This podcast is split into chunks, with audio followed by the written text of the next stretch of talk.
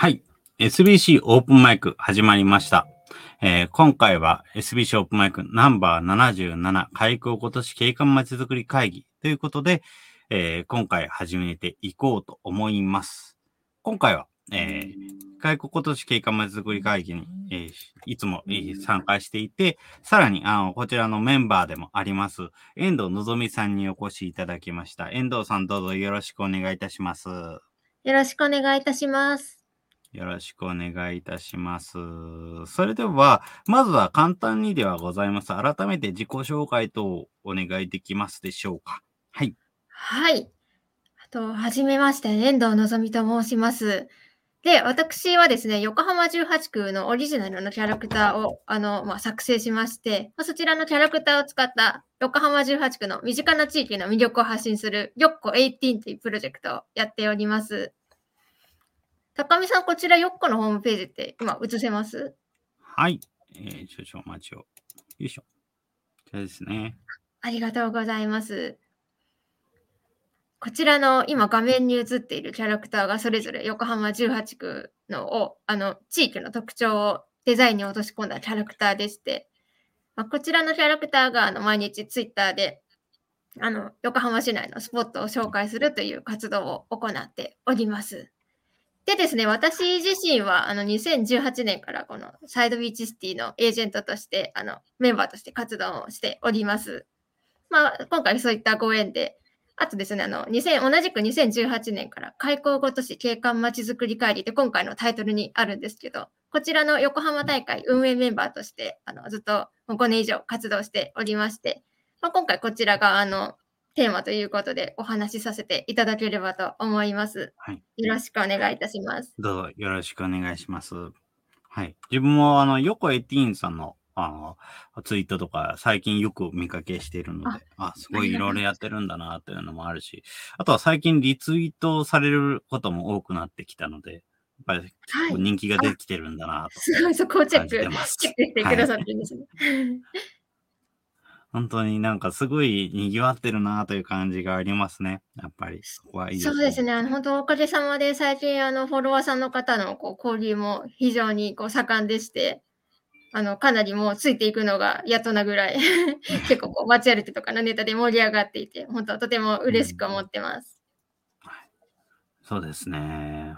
ありがとうございます。本当に横浜がこうやって盛り上がっていくっていうのも自分としても嬉しいですし、やっぱりあの、話を聞いてて、ツイッターの方の、その、えー、横18のフォロワーさんを見てると、やっぱり、あ、横浜知らないところも結構見つかったりするので、それを眺めているのもなんか楽しいなと思って見ております。はい。あ、ありがとうございます。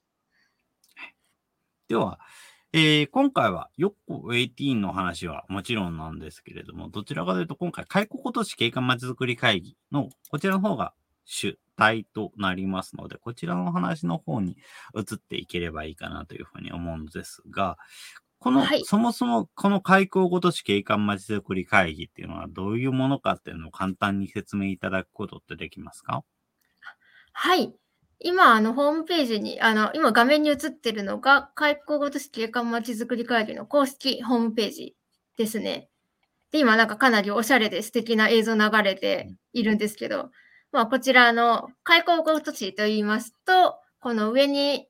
あの書いております、あの函館、横浜、新潟、神戸、長崎の5校5都市のことを指しまして、まあ、幕末に開港したあの都市ということで共通点がありまして、まあ、そちらの、まあ、5校5都市のこう行政や市民や、まあ、あとそういう商店街とか、まあ、地元の企業とこう、まあ、連携しながら、あのまあ、都市間交流といいますか、あの、景観まちづくりに対してこう、議論を深め合ったりだとか、まあ、あとこう、分科会という、あの、まあ、街歩きというか、フィールドワークを通して、まあ、お互いの、あの、都市の事例を、まあ、学び合ったり、そういった活動をしている組織になります。うん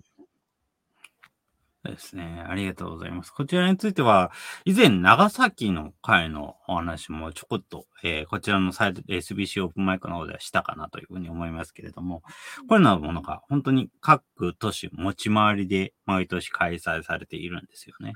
そうですね。こちらホームページスクロールしていただいてもよろしいですかね。これまでの記録かな、はいねこれまでの記録をクリックしていただくと、開催の。ですね。はい、ちょっと、それいいかな。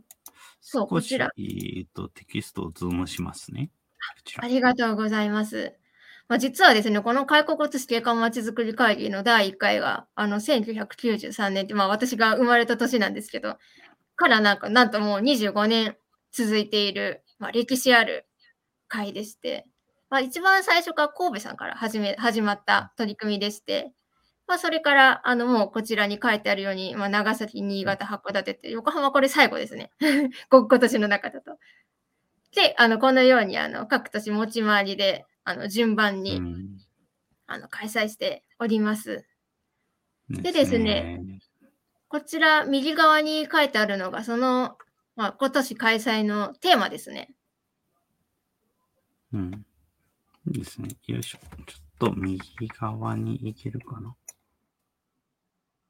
こちらは少しスクロールが厳しくなってきちゃうのですが、まあ大体このぐらいかな。はい、こんなあありがとうございます。はいよいしょ。テーマ。まあ、毎回、あの、各大会のこうテーマを設定しまして、まあ、それに関連した分科会であったり、まあ、あと全体会議っていう、あの、基調講演だったり、全体のこうお話だったりを、まあ、しております。で、例えば、あれですね、えっと、さっき横浜の開港150周年の合わせた会があって、はい。150周年の方だと、もう、このあたりですかね。もう少し次ですかね。あ、これですね。例えば50年の贈り2009物。はい。まあ2009年だと、あの、まあ、横浜の開港が、開港して150周年のこう記念のタイミングで、まあ、それのこう、まあ、150年の歴史にちなんだこう、大会が開催されていたり、こちら PDF、PDF って見れます？えーっと、少々時間かかっちゃうかな。あ、あ、じゃあ大丈夫です。出せるかな？出せるかな？はい、これですかね。はい、あ、出ましたね。はい。まあ、この時私はメンバーじゃないので、あの、参加はしていないんですけども、まあ、こういう報告書を見ると、まあ、どういうことをはうん話し合ったかっていうのが、まあ、ホームページ上から、あの、閲覧できますので、ですね。はい。なんか、な以前ちらっと見かけたような風景があったりとかいうのもありますね。はい。そうですね。うんまあ、こんな感じで開催されて、こちらの方、分科会がちょうど 3, 3個開催されていて、で、いろいろなところを街歩きしてみる。というような。まあ、あの、横浜は本当にいろんなタイプの場所があるので、まあ、海あの、港町としての横浜もありますし、まあ、丘の上の町っていうよ横浜もありますし、まあ本当にいろいろな要素がありますので、まあ、文化会を開いてあちこち歩いてみないとわかんないっていうものはありますもんね。そうですね。このブラッドハモナイトもなんか面白そうでしたね。野毛吉田町管内。ですね。そういうようなものがいろいろあるのが、この開港今年なんですね。そうですね。うん。まあ、割と初期の方だと、まあ、こうメジャーな観光地とかを結構、あの、巡っていたり、まあ、最近の一番新しい横浜大会だと2019年にあったんですけども、2019年、こちらですかね。はい。まあ、私が関わり始めて、初めての横浜大会で、あら。これは、あ、サイトがあるので、こっち見てねって感じですかね。あれ？見つからないって出ますね。このページは、ひょっとしたらないのかもしれないですね。そうですね。うん。このファイルはないみたいですね。残念ながら。ただ、はい。まあ、いろいろと、あのお話自体は、まあ、こういうところ行ったよとか、こういうところでやりましたよという話を聞いたことがあります。そうですね。はいあの、SBC さんも、あの、同じく、あの、イベントの、あの、大会の運営メンバーとして、あの、まあ、企画に関わっているので、あの、まあ、SBC だと、志田さんと山口さんですかね、参加して。うん、そうですね。はい本当にそこのあたりのお話は、あの自分はまた聞きですけれども、いろいろとやってたんだなという話は聞きました。はい、そうですね。あの、SBC が、あの、まあ、あの企画に関わった分科会は、ちょっとすいません、今、手元のホームページがないので、手元のちょっと資料を、あの、見て話してるんですけども、あの、分科会は、あの、海から見た横浜っていうテーマで、あの、船から、うんあれですね、こうウォーターフロントをこう眺めるっていう企画で、分科会一つやってますね。うん。ですね。でなんかそういうような話は聞きました。はい。あの、当時開業したばかりのこのハハンマーヘッドを見学したりとか、あと港博物館ですね、鉄板の。うんまあ、結構割とこう、横浜ビギナー向けの文化会。うん。結構なんかあの、応募者数が一番多かったっていうふうに聞いていて、人気の文化会らしい、だったみたいですね。で私いろいろなところで。はいなんか、あの、シェアヒルズとかでも、なんかそういう、なんか文化会をやったっていう話を以前聞きましたね。そう、それを今話そうと思ってます。はい、あの、私が、あの、個人的に企画に関わったのが、あの、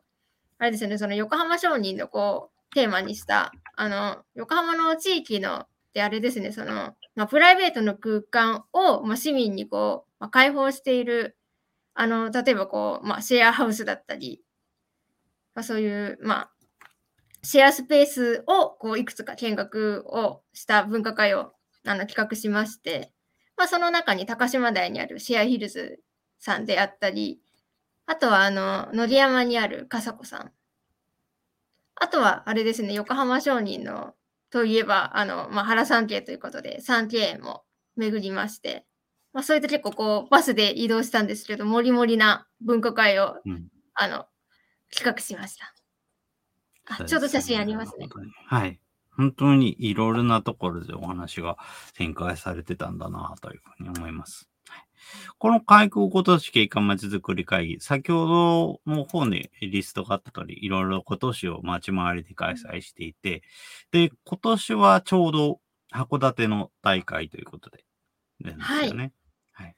で、こちらも、えー、まあいろいろと、だいたい今回はこの日付についてはもう割と決まってきているんですかね。はい、そうですね。今ここで、あの、うあの、申し上げてよろしいですかね。あ、どうぞどうぞ。はい。はい。えっと、はいまだこちらの、まあ、特にこう、あの、まあ、表向きにあのだ情報出してるわけではないんですけども、今年の函館大会は、えっと、9月の9日ですね。土曜日から11日の月曜日の3日間になりました。うん、なるほど。そうですね。はい。こういころも、はい。まあ、あの、き本当に本格的に決まった何か、あの、公開されるようなタイミングで、例えば函館市のサイトとかで紹介されるという形になるんでしょうかね。そうですね。あの、函館市さんのホームページで情報が、あの、うん。出ると思います。決まっているのは日程だけで、まあ、あと具体的な、まあ、企画、まあ、どういう分科会あるのかは、まあ、これからですね。そうですね。本当にこういうようないろいろイベントでどういうような形でやるのかっていうのは、自分も、まあ、おおよそ、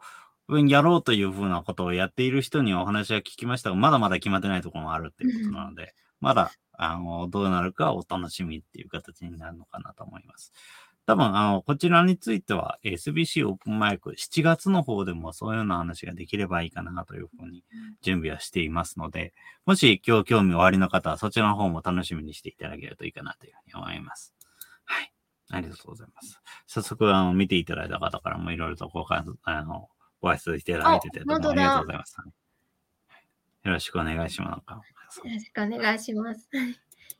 いつもよっこの街トークでコメントをくださっている。あ、はいそう。ですね。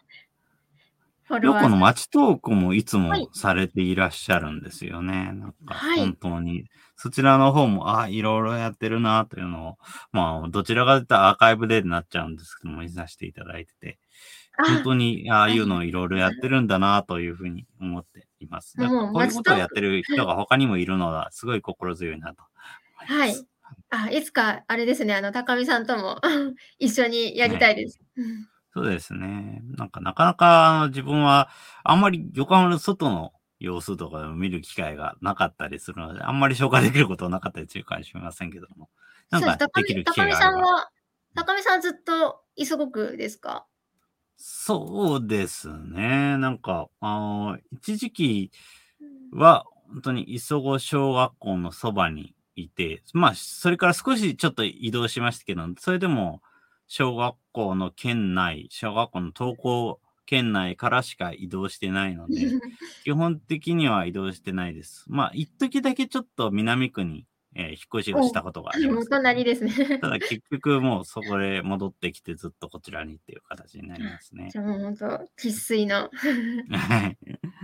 まあ、ほとんど、だから、一応、厳密には本当に5歳までは、横浜にはいなかったんですけども、まあ、それ以降はずっと横浜にいるんで、もうなんか物心ついた時から。薄いのっていう感じになります。はい、幼稚園もこの辺でしたしね。うんまあ、意外にこう横浜ってやっぱ住み 過ごしやすいので、なんか、よその地域、うんよそのやっぱり地域にこう住もうってなかなかこう思いづらいですよね。うん。まあ、なんというか、あのこういうような、まあ、状況にもなって、まあ、ここ最近、リモートワークとかで別に東京に近くなくてもいいやっていうような人も増えてくる中、やっぱりまたちょっと暮らし方ってのも変わってくるとは思いますけれども、でも、やっぱりそこまで都会でもなく、かといってそこまで田舎でもなくっていう横浜のあの特徴っていうのはずっと生きていくんじゃないかなっていう風な感覚はありますね。うん。話それました。すいません。はい、いえいえ。うん、ありがとうございます。なんか、この開港ごとし景観まちづくり会議で、例えば、あの、他のところにもあちこち、今までいろんな大会に行ったかと思いますけれども、例えばどういうようなことをやったとか、そういうのって何かありますか？そうですね。あの、まあ、持ち回りでやっているので、あの、横浜大会以外の、まあ、あの、4年間は、まあ、他の都市で、あの、実際に、あの、訪れて参加しているんですけども、まあ、特にあの、まあ、ゲストなので、まあ、たまにこう、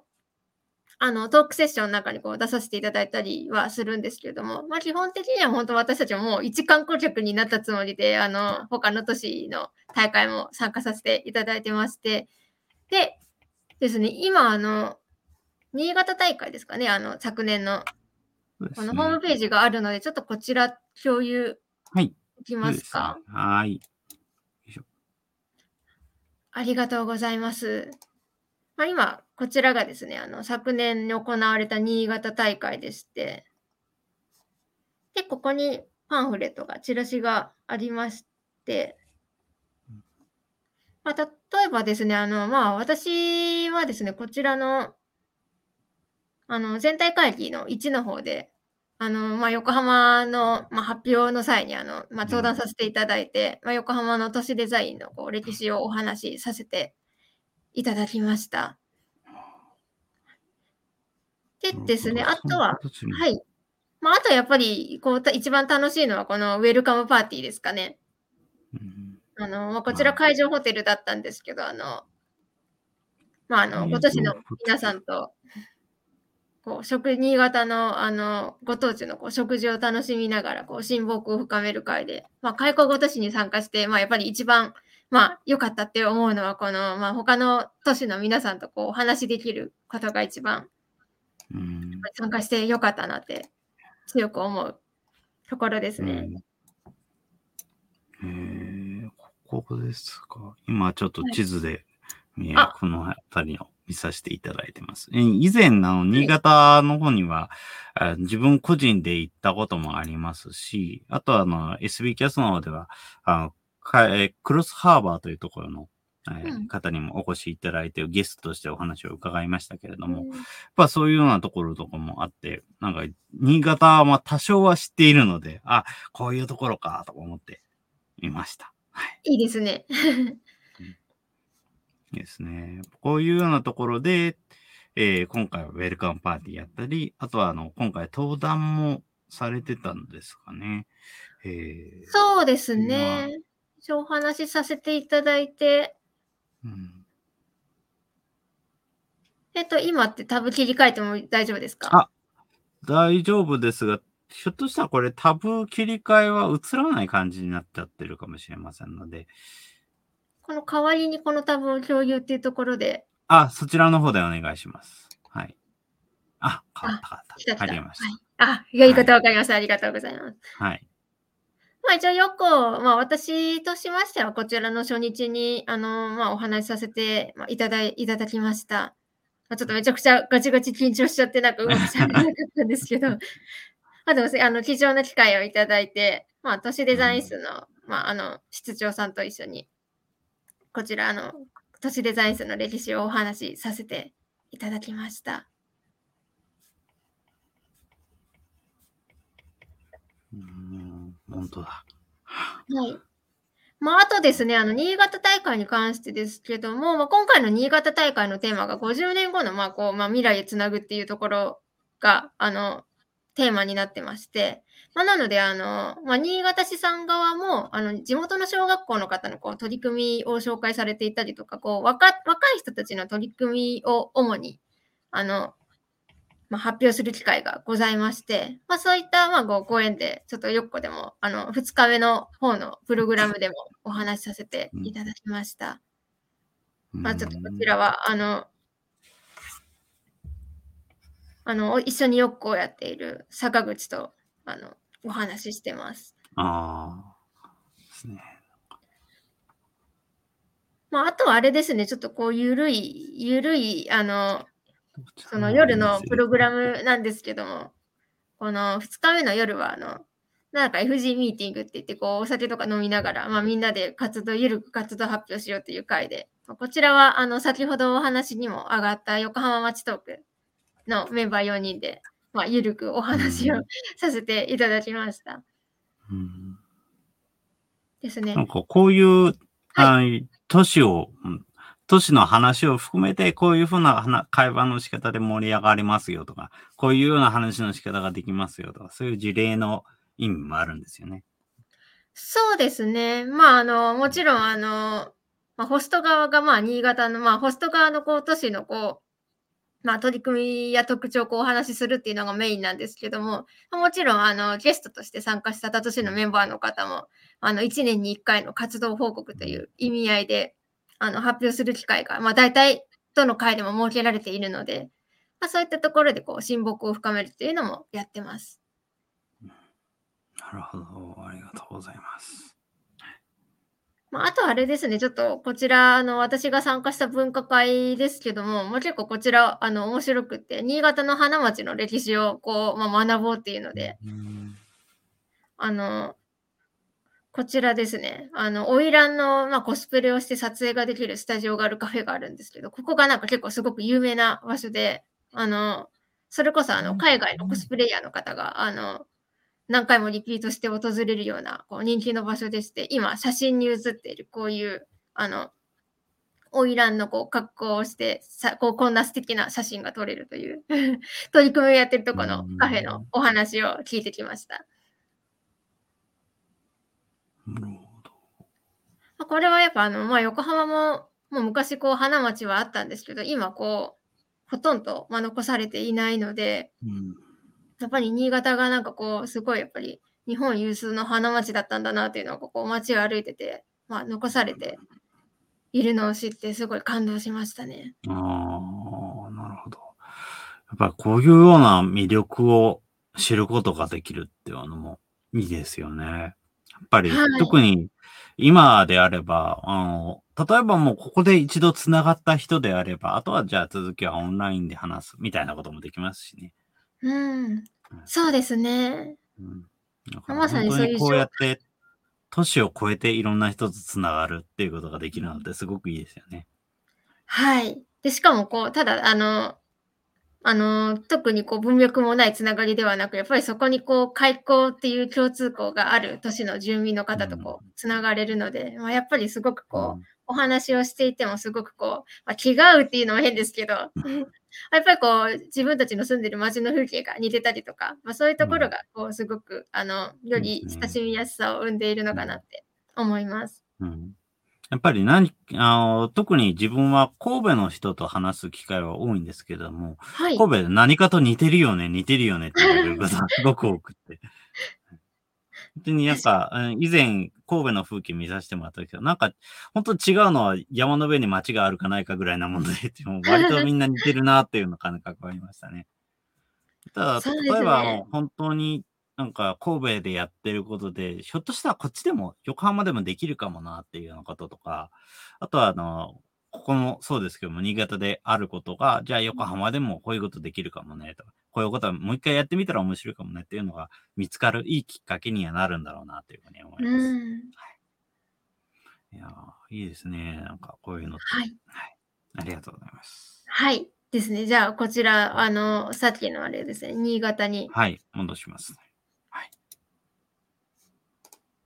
はい。よいしょ。はい。ありがとうございます。そうですね。本当にこういうようないろいろな、えー事例があるということを紹介して回るっていうようなことで、えー毎年毎年持ち回りで開催されているんですね。はい、ちなみにこれでは、あの、例えばあの、一般の人が、うん、こういうような活動ちょっと興味あるなと思った時ってどういうふうにしていけばいいなというのはありますか？そうですね。こちら、イベントのさっきのあの、ご紹介した分科会の方は、あの、一般参加者枠が、あの、まあ、設けられておりまして、まあ、こちらさっきのこう、行政のこうホームページとかに行くと、一応申し込みフォームがあって、あの、2019年の横浜大会の時は、一応一般の方も参加できる、あの、分科会でした。ただちょっとあの、その、まあ、2020年からあのコロナになって、で、神戸大会はもうほとんどあの、こう、に人数を絞って開催をして、まあ、オンラインとかでこう、つなぎながらお話しするっていう。で、分科会もまあ開催されずに、ちょっとあの、うん。スモールな、あの、開催になっちゃったんですけども、まあ、おそらくまたこう、まあ、従来の大会に戻るのであれば、一般の方も分科会で参加できるようになると思います。でですね、あと、あの、まあ、私たちみたいに、こう、運営メンバーとして関わりたいっていう風になった時はですね、あの、まあ、実は、あの、特にこう、私が入った2018年のタイミングが、その、こちらの開校ごと市の横浜大会を運営して事務局をされている横浜市の行政の都市デザイン室さんが、あの、一般市民のメンバーをちょうど募集してまして、まあ、そこで、まあ、あの、私がこう応募してメンバーになったっていうあの経緯があってですね、あの、まあちょっとこのタイミングですね、また次の横浜大会に向けて、まあ、こうメンバー募集がもしあった場合場合は、あの、おそらくこうホームページ上であの募集かかると思うんですけど、まあ、通常であれば、あの、特にこう企画の方に関わるのはちょっと、あの、窓口がないという状態になってます。なるほど。では、やっぱそういうような運営に参加したいときは、例えば一般募集をしているのを、えー、つぶさに見てみようと。鑑賞してみると、ひょっとしたらそういういいタイミングがあれば書かれるかもというような形になるんですね。そうですね。ちょっと今の段階でそういうふうにしかお答えできずに、まあ申し訳、なんかもみも蓋もなくて申し訳ないんですけど。特にやっぱり横浜だと、うん、ツイッターアカウントとかもすごく多くなってますし、やっぱりそういうようなところにどこかしらに掲載をされるとは思うので、そこを見れたらひょっとしたら何かいい情報が出てくるかもしれませんね。はい。まあ、ただ、あの、まあ、ちょっとこう、注意していただきたいのが、まあ、この活動も特にこう、あの、報酬があるわけではなく、本当にこう、ボランティアでまあやってるっていうのもあって、あの、実はこれちょっと裏話になっちゃうんですけど、2018年の夏に、あの、横浜市が、あの、一般メンバーを、市民メンバーを募集した際に、一番最初の、確か、あの、キックオフのイベントだと、なんか、かなり、あの、50人以上、60人ぐらいかな、結構、あの、会場の校舎三々に入りきれないぐらい、あの、まあ、集まって、あの、まあ、結構こう、熱量があったんですけども、まあ、最終的に横浜大会の1年ぐらい、今1年半かけてこう企画を進めるんですけど、まあ、最終的に大会のまあ直前のまあ状態で残ってたメンバーがもうほとんどもう10人未満ですかね、5, 5人とか、あアクティブなメンバーがもうほとんど いなくなっちゃって、まあ、なのでやっぱりあの、どうしてもこう、打ち合わせとかも平日のまあ、こう割と18時ぐらいの時間だったりとか、まあ、そういうのもあって、やっぱりこう、あれですね、こう、生半可な気持ちでなかなかこう関われないっていうのはちょっとあるかもしれない。なるほど、そうですね。はい確まあ、でかに。もそこもちょっと課題ですよね、やっぱり。こううん一般市民募集しておきながらも、こう、ちょっと夜夜の、夜早くて関われないっていうのは非常にもったいないなっていうのは。そうですね。特にやはり、まあ、ここ最近、なんか働き方とかもすごく変わって、まあ、本当に仕事があるから入れないっていう人もいるし、うん仕事があっても、あの例えば、もうこの時間だったら、19時半だったら普通に打ち合わせ参加できますよって時もあるし、ただしリモートでなら OK ですよとか、あとはあの仕事の調整をもまた変わってくると思いますので、うんやっぱそういうの、いろいろな方向性のやり方が出てくると思うので、うんそこのあたりも反映していけるといいですよね。そうですね。うん、なるほど。ありがとうございます。ちなみに、校舎33でやられてたんですね。かそちらの方も、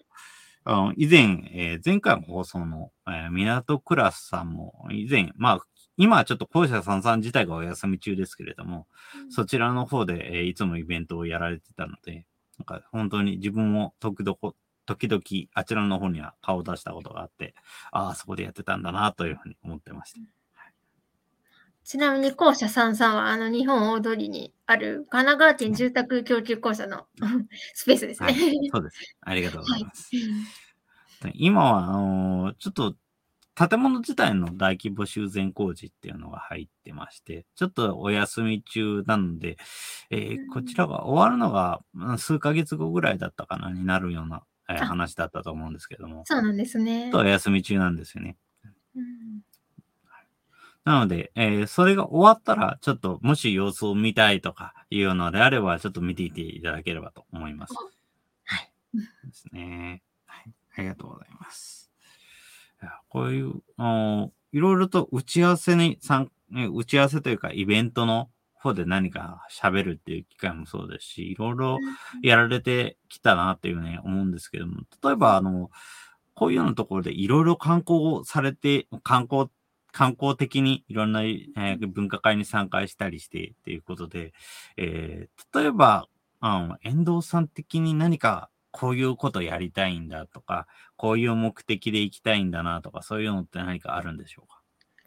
それはあの横浜、まあ今後横浜大会のまあどういう企画やりたいかっていうところですかね。そうですね。あの、他の、他の、例えば長崎とか、新潟とかの大会に出るっていうことで、ああ、のやっもぱり、うん。あの横浜だったら割とよく知っている場所ではあるものの、あのやっぱり神戸、まあ、あの神戸はまあ、まあ自分はなんだかんだ言ってよく知ってるのであれですけれども、新潟とかあの長崎とかになると、割と知らないところの方が多い場所なので、あえてじゃあ見に行く理由って最初の原点はどこだったのかなとか、だからその原点で行った結果、じゃあ自分どういうことをやりたいんだっていうふうに思ったのかとか、そういうのがあればお聞かせいただければなと。そうですね。あの、私が開校ごとしにそもそも興味を持ったあのきっかけっていうのが、あの、まあ、やっぱり大学時代にあの、まあ、大学、地理の大学に行って、まあ、地理学専攻していたので、まあ、そういう日本の都市をこう比較するっていうのがこう非常に、まあ、もともと興味がありまして、まあ、その中でこう、まあ、草の根、交流的に行政がこう、開校ごとしでこう交流しているっていうのを知って、あの、まあ、他の横浜以外の港町のこう、まあ、で活動しているプレイヤーのこととか、まあ、そういう街づくりのこう最前線のこう事例を知りたいなっていう思いで、あの、まあ、応募を参加した経緯がございます。で、まあ、実際にやはりあの、まあ、参加して、あの、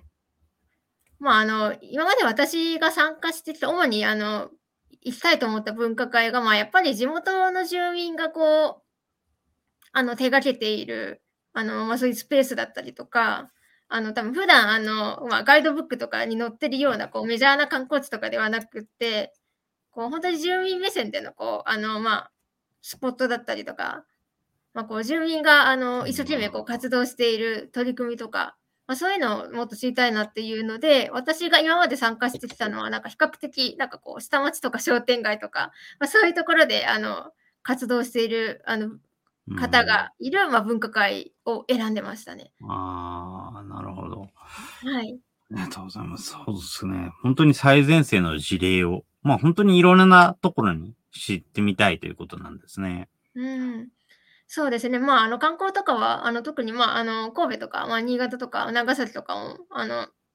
開国都市のこの関わる前から、まあ、あの、旅行で 行っていたので、まあ、こう、メジャーな観光地とか、まあ、ある程度こう知りつつも、まあ、やっぱりこう、この開港ご都市景観まちづくり会議でしかこう得られない経験というのは、やっぱりこう、街の人のこうん。う、リアルにこう、対話をしてお話を聞くことができるところなので、そうですね。はい。特に開港今年だと、あの多分一番最初の話題である程度共通する山ですとか、海ですとか、そういうものがキーワードとして入ってくるんで、話、話のハードルは他のところよりは下がってくるんだろうなっていうのはありますね。そうですね。特に長崎大会では、あの、分科会で、なんか、あの、坂道の高低差の度合いとかが、あの、なんかこう、5段階評価ぐらいであって、あの、見客向けとか、ほぼ、あの、まあ、あの、足腰が弱い人でも参加できますっていうマークあったりとか、そこがなんか長崎らしくて面白いなあーるほどそうですね。あの、多分、長崎って自分も地図見たぐらいでしかわからないですけども、やっぱり他のところに比べると本当に傾斜の率がすごい多いので、やっぱりうん足腰が、えーものを言うというようなところはすごく多いですよね。多分ね。はい。はい。そうですね。まあでもその代わり長崎とか、あと函館もそうですけど、やっぱりこのなんかこう路面電車ですね、が結構あの充実していて、あ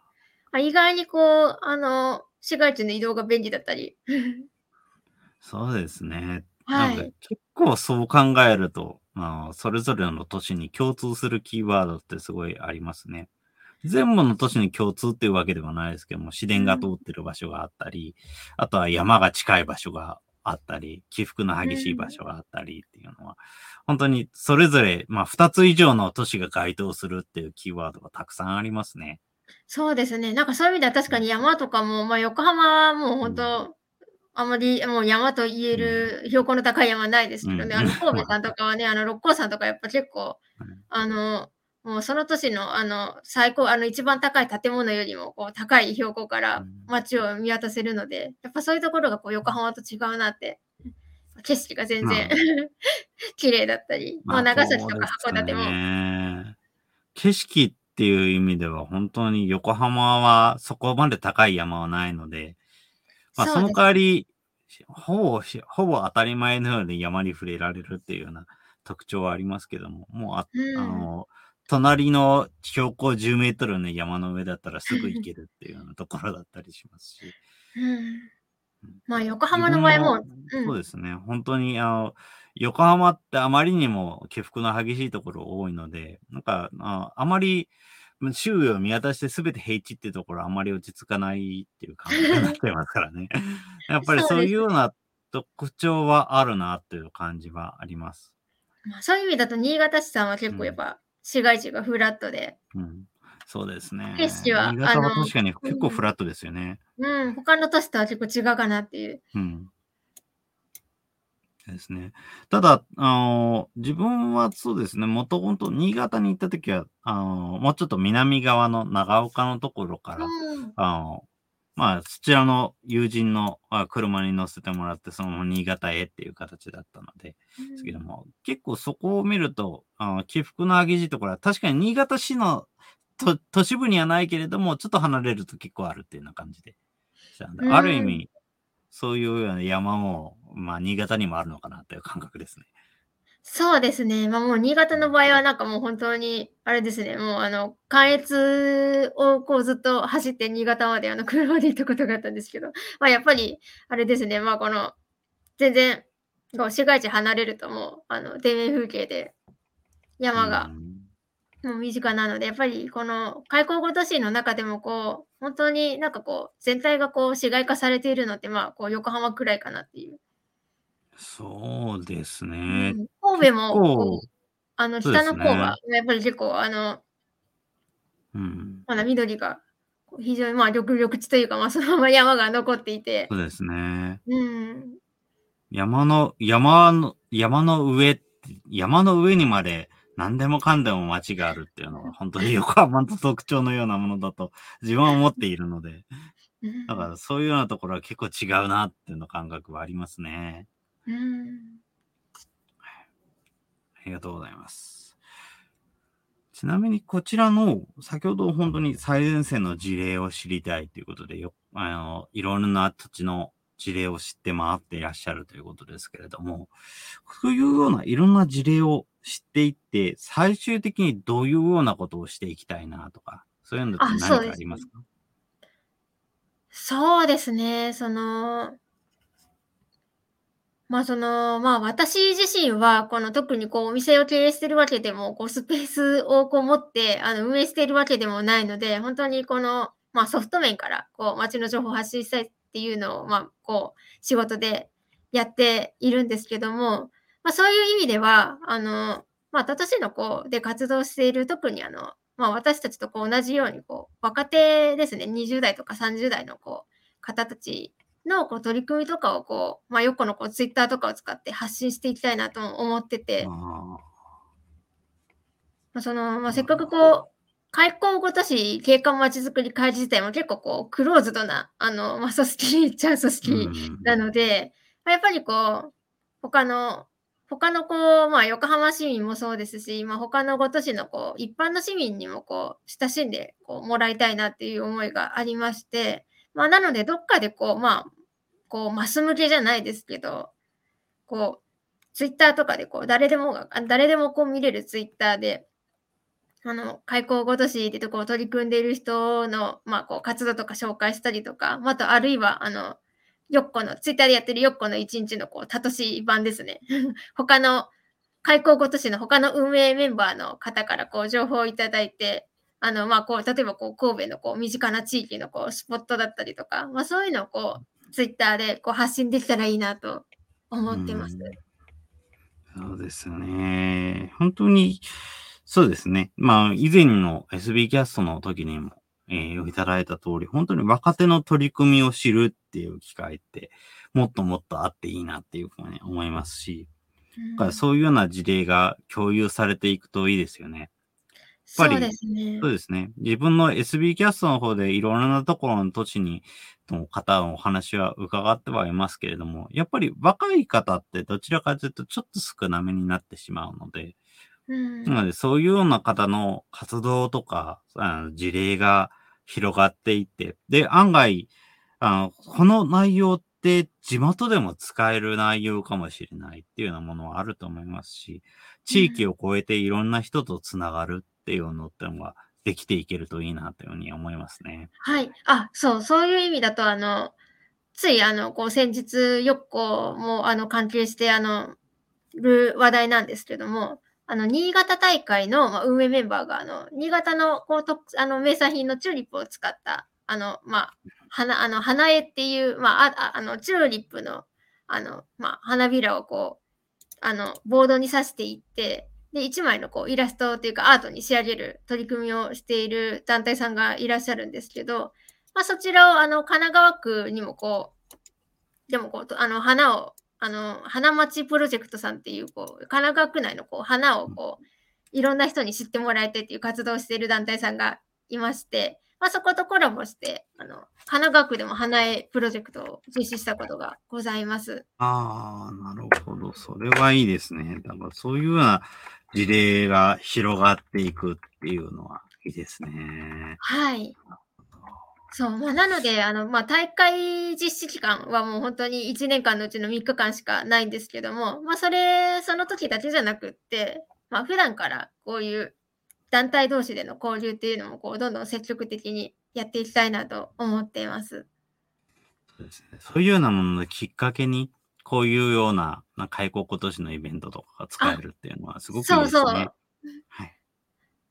そうですね。こちらも花井プロジェクトっていうのがあるよっていうのを、こう、こちらの花町プロジェクトのこう方にお伝えして、まあ、それで実現した、あの、うんまあ、企画になります。まあ、ちょうど神奈川区の花もあの新潟と同じくチューリップだったので、まあ、そういうまあチューリップ交流じゃないですけど、そういったでも分野そうですね。はいうん。そういうようなところからつながっていく。で、そういうような事例が広がっていくっていうのは、すごくいいなと思います。本当に意外と共通するところが多かったりしますし。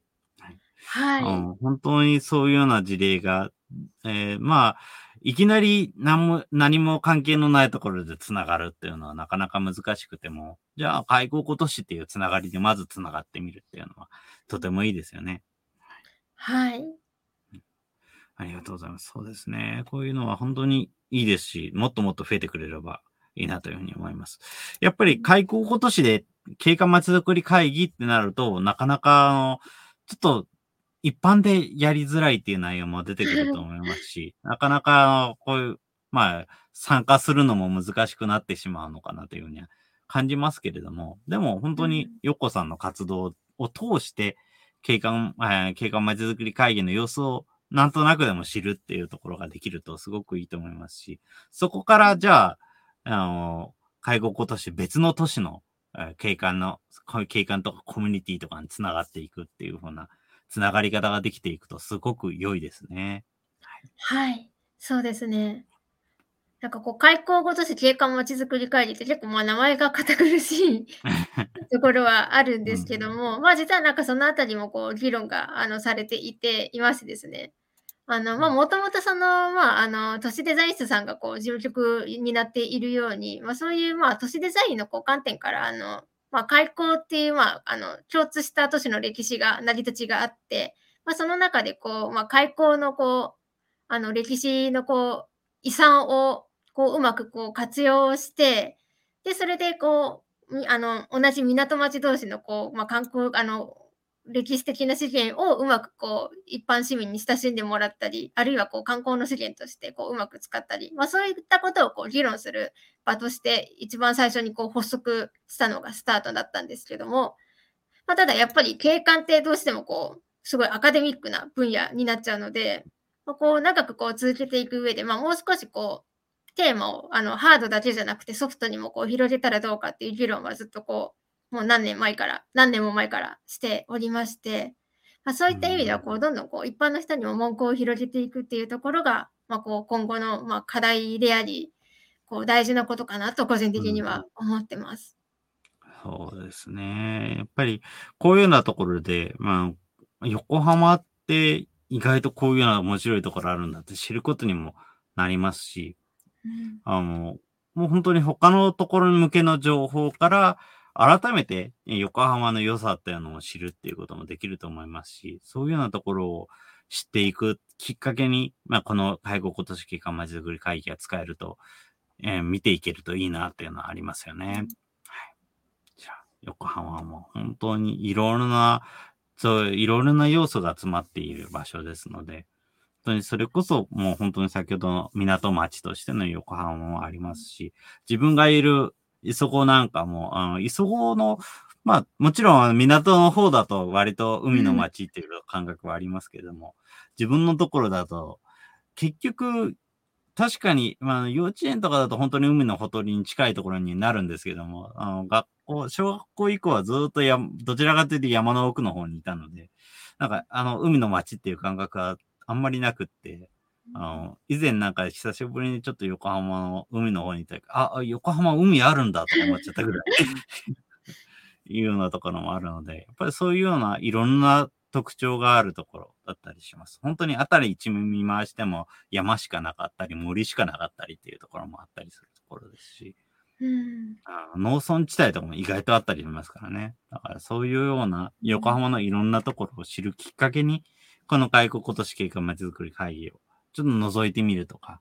そういうようなところで関わってみるとかしてみるといいなっていうふうに思います。はい。あ最後にすいません。あの、はい、話題提供をあのしてもよろしいでしょうか？はい、ぜひぜひ。はい、えっとですね、あの、まあ、私たちがあの、2019年の横浜大会で分科会を企画した際に、あの、参加者のアンケートを取りまして、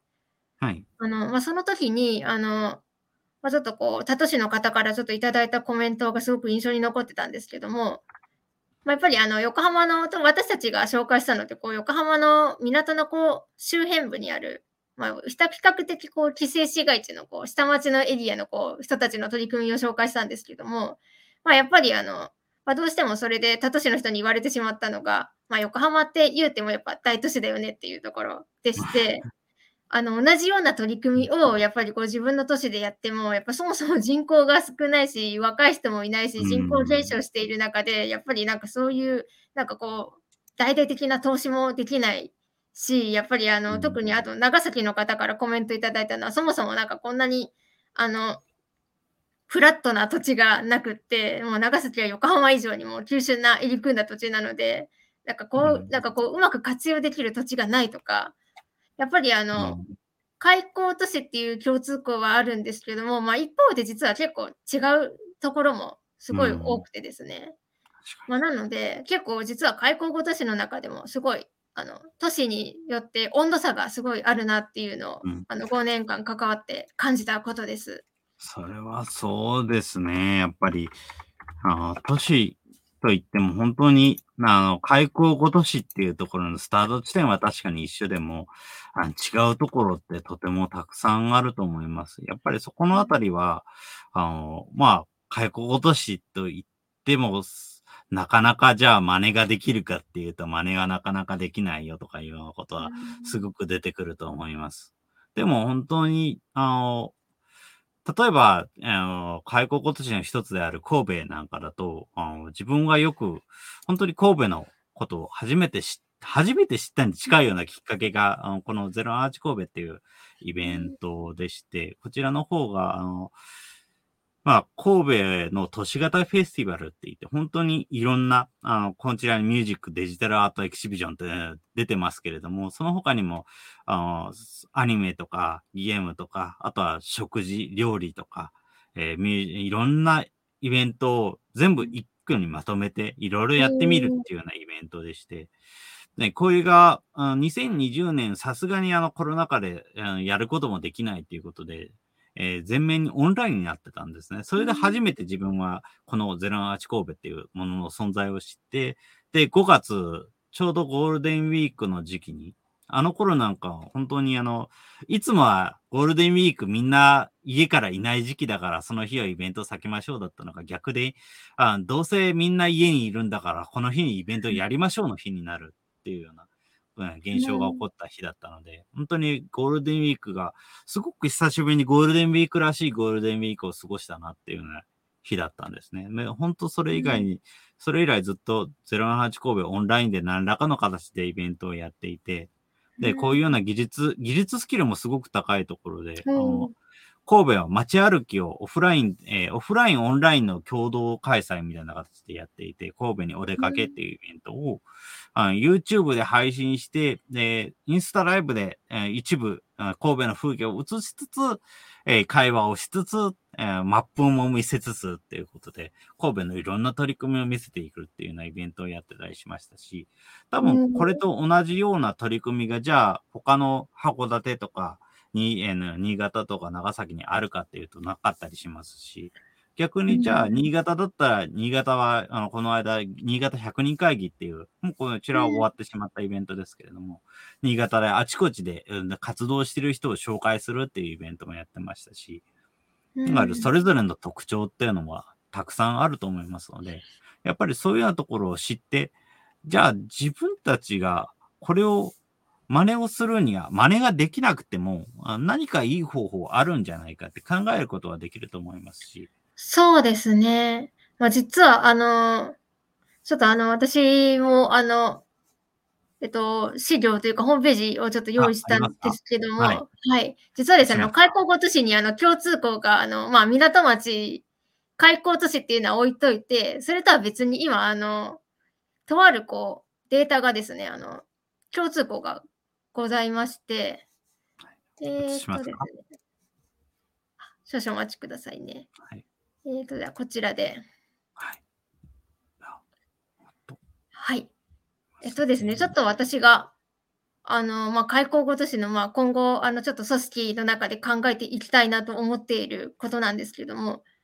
今、ホームページ見れてます？あ、はい、見えてます。大丈夫です。これがですね、あの、まあ、あの、令和2年度の国勢調査の、あの、まあ、結果の、あの、概要の資料なんですけども、まあ、これでですね、ちょっと、あの、注目したいのが、こちらの、あの、人口増減数ですね。こちらもともとのあの率ではなく母数なので、まあ、何人増えた減ったっていうあのデータなんですけども、これを見るとですね、えー、っと、ちょっと拡大しますね。あ、ありがとうございます。そうですね、こちらですね、あのじ人口減少数の方を見ていくと、実はあのかなり上位の方に開港ご都市があのちょっと残念なことにあのあー落インしてしまいまして、まあ、あの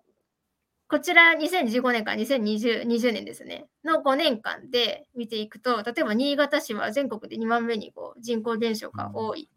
長崎市さんも同じようにこう2万人減少してしまっている。うん。で、あと函館もここですね。あの、6位に入っていて、うん、あとはあのこちら神戸も18位に、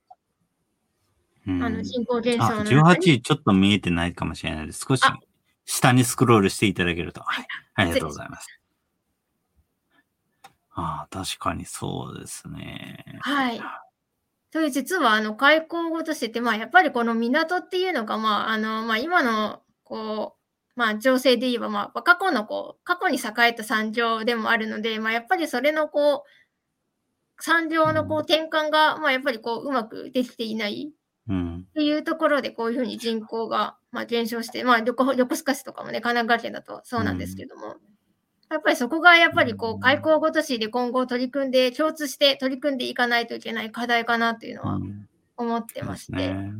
で、あの、まあ、横浜市の方は、この人口増加の方には入っているんですけど、ただですね、横浜市もですね、あの、まあ、実は北部の方はこう人口が増えている一方で、あの、まあ、南部の方は人口が減少していて、うん実は他の開港ご都市に対しても、あの、こう、馬鹿にできる立場ではなくてですね、うん。ちょっと変えますね。本当にその話はよく聞いていますね。あの、自分が以前、あの、アプリケーションのテストで、それの、こちらの人口増減のデータを使ったとき、2018年ぐらいだったと思うんですが、その時でも、もう目に見えて南側は減ってたっていう形でしたから。そうですね、今、うんあの、が資料で画面に映しているのが、横浜の18区ごとのこの人口の増減で、こちらも同じですね、国勢調査の比較なので、2015年から2020年のうん。あの統計なんですけど、まあ、こちらちょっと、あの、あの、ちょっと見にくくって恐縮なんですけども、例えばですね、これ減ってるのがですね、えっと、金沢区とか、栄区、江南区、泉区、瀬谷区、旭区ですね。ああ、なるほど。確かにそうですね。確かに、南側ですね。本当に。はい。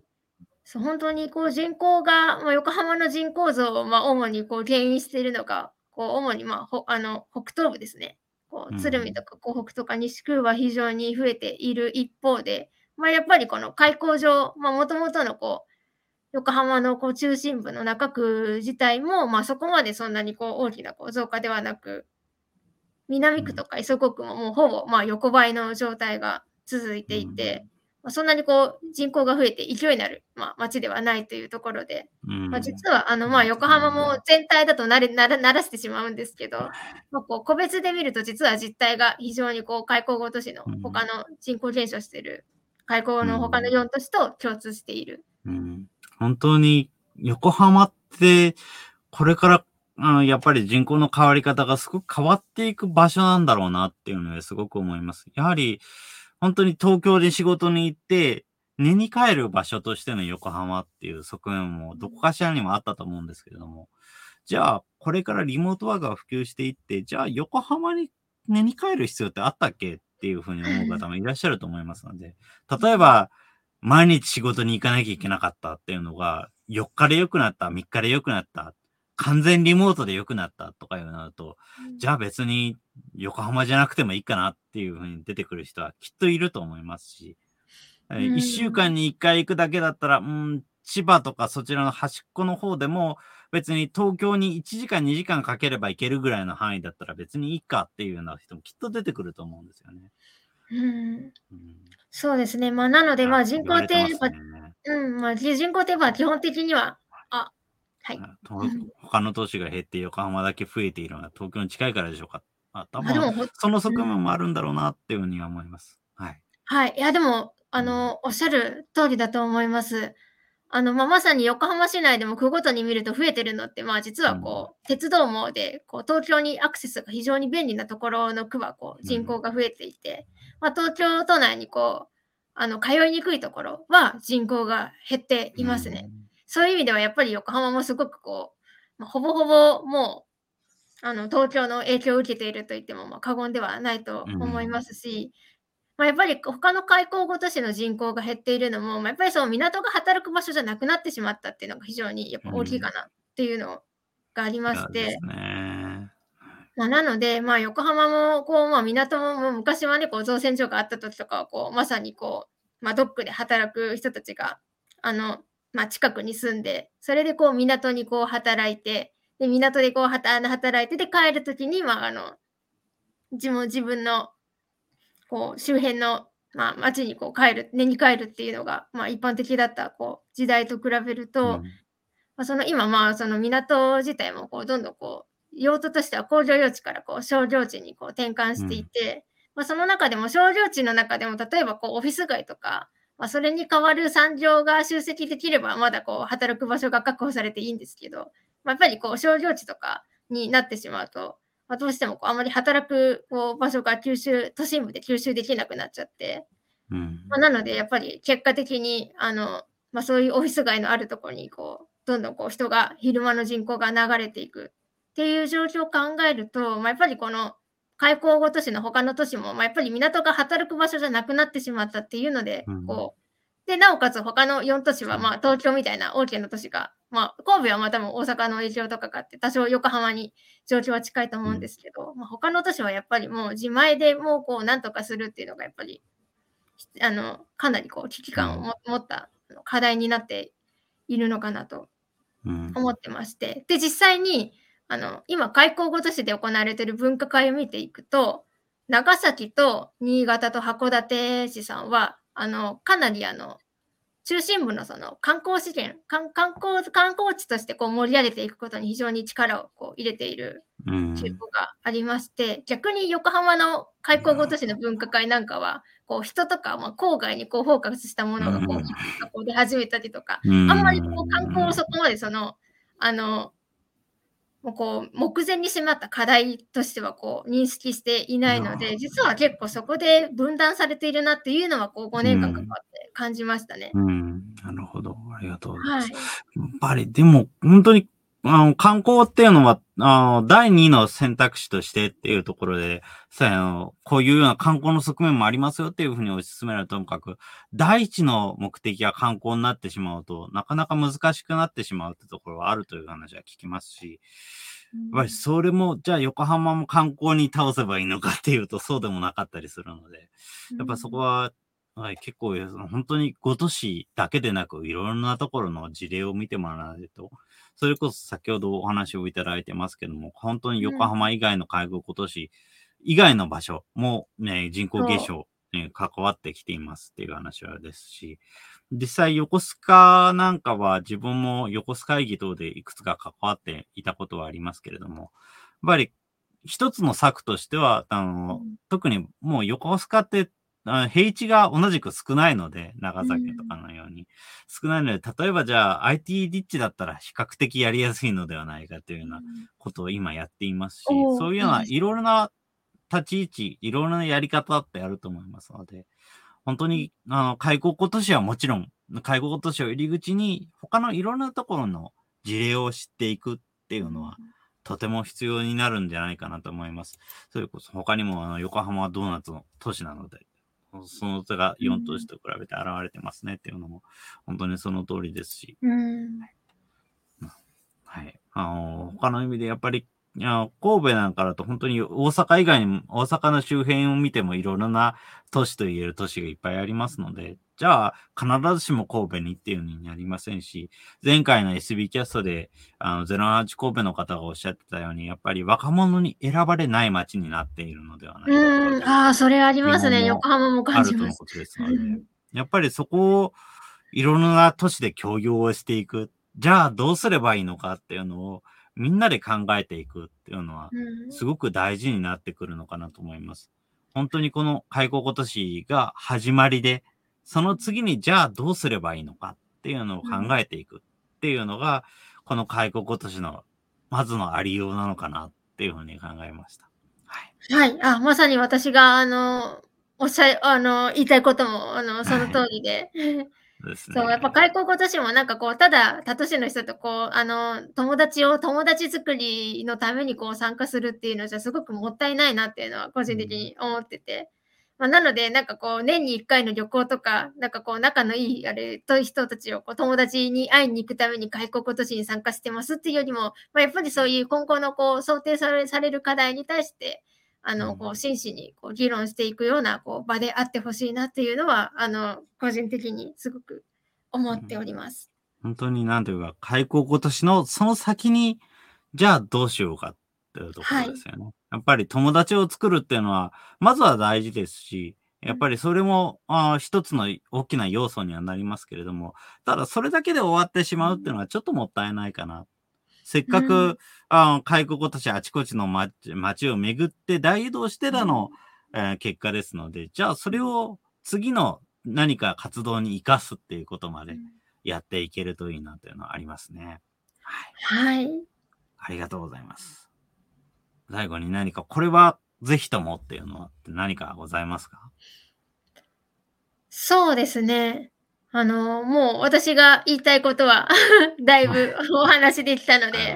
特にないないですね。はい。まあ、ただまあ、やっぱり開校ご年もあと、こう、運営メンバーが非常に、まあ、他都市もそうなんですけど、結構こう、高齢化しているっていうところも、まあ、実はこう、内部に抱えている、あの、課題でして、まあ、やっぱりこう、どんどん新しい人がこう、メンバーにこう、入っていかないと、まあ、こう、持続可能じゃないよねっていうのは、やっぱりすごくこう、思います。うん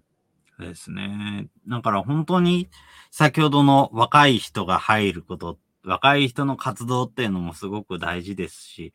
そういうのは課題って結構、あの、例えば先ほどの都市型フェスティバル、あの、先ほど神戸の話をしましたけども、それ以外にも沖縄とか福岡とか札幌とかにも同じような都市型フェスティバルありますので、そういうようなところの事例を参考にしてみるとか、いうようないろいろな参考できる場所ってたくさんありますので、まずは、あの、手近な場所で、この開校今年っていうのもすごく一つのポイントとしていいと思いますけども。じゃあ、自分はどういうようなところで関わっていくと面白いのかな、いい情報を得られるのかなっていうのは、いろいろと模索していけるといいですよね。はい。ありがとうございます。はい、それでは、このような形で、えー今回は、えー SBC オープンマイクナンバー77、えー開校ごとし景観まちづくり会議についてのお話はこれまでとさせていただければと思います。はい。どうもありがとうございます。今回のゲストは、えー遠藤のぞみさんでいらっしゃいました。えー遠藤さんどうもありがとうございました。ありがとうございました。ありがとうございました。ご覧いただいた皆さんもどうもありがとうございました。終了いたします。ありがとう。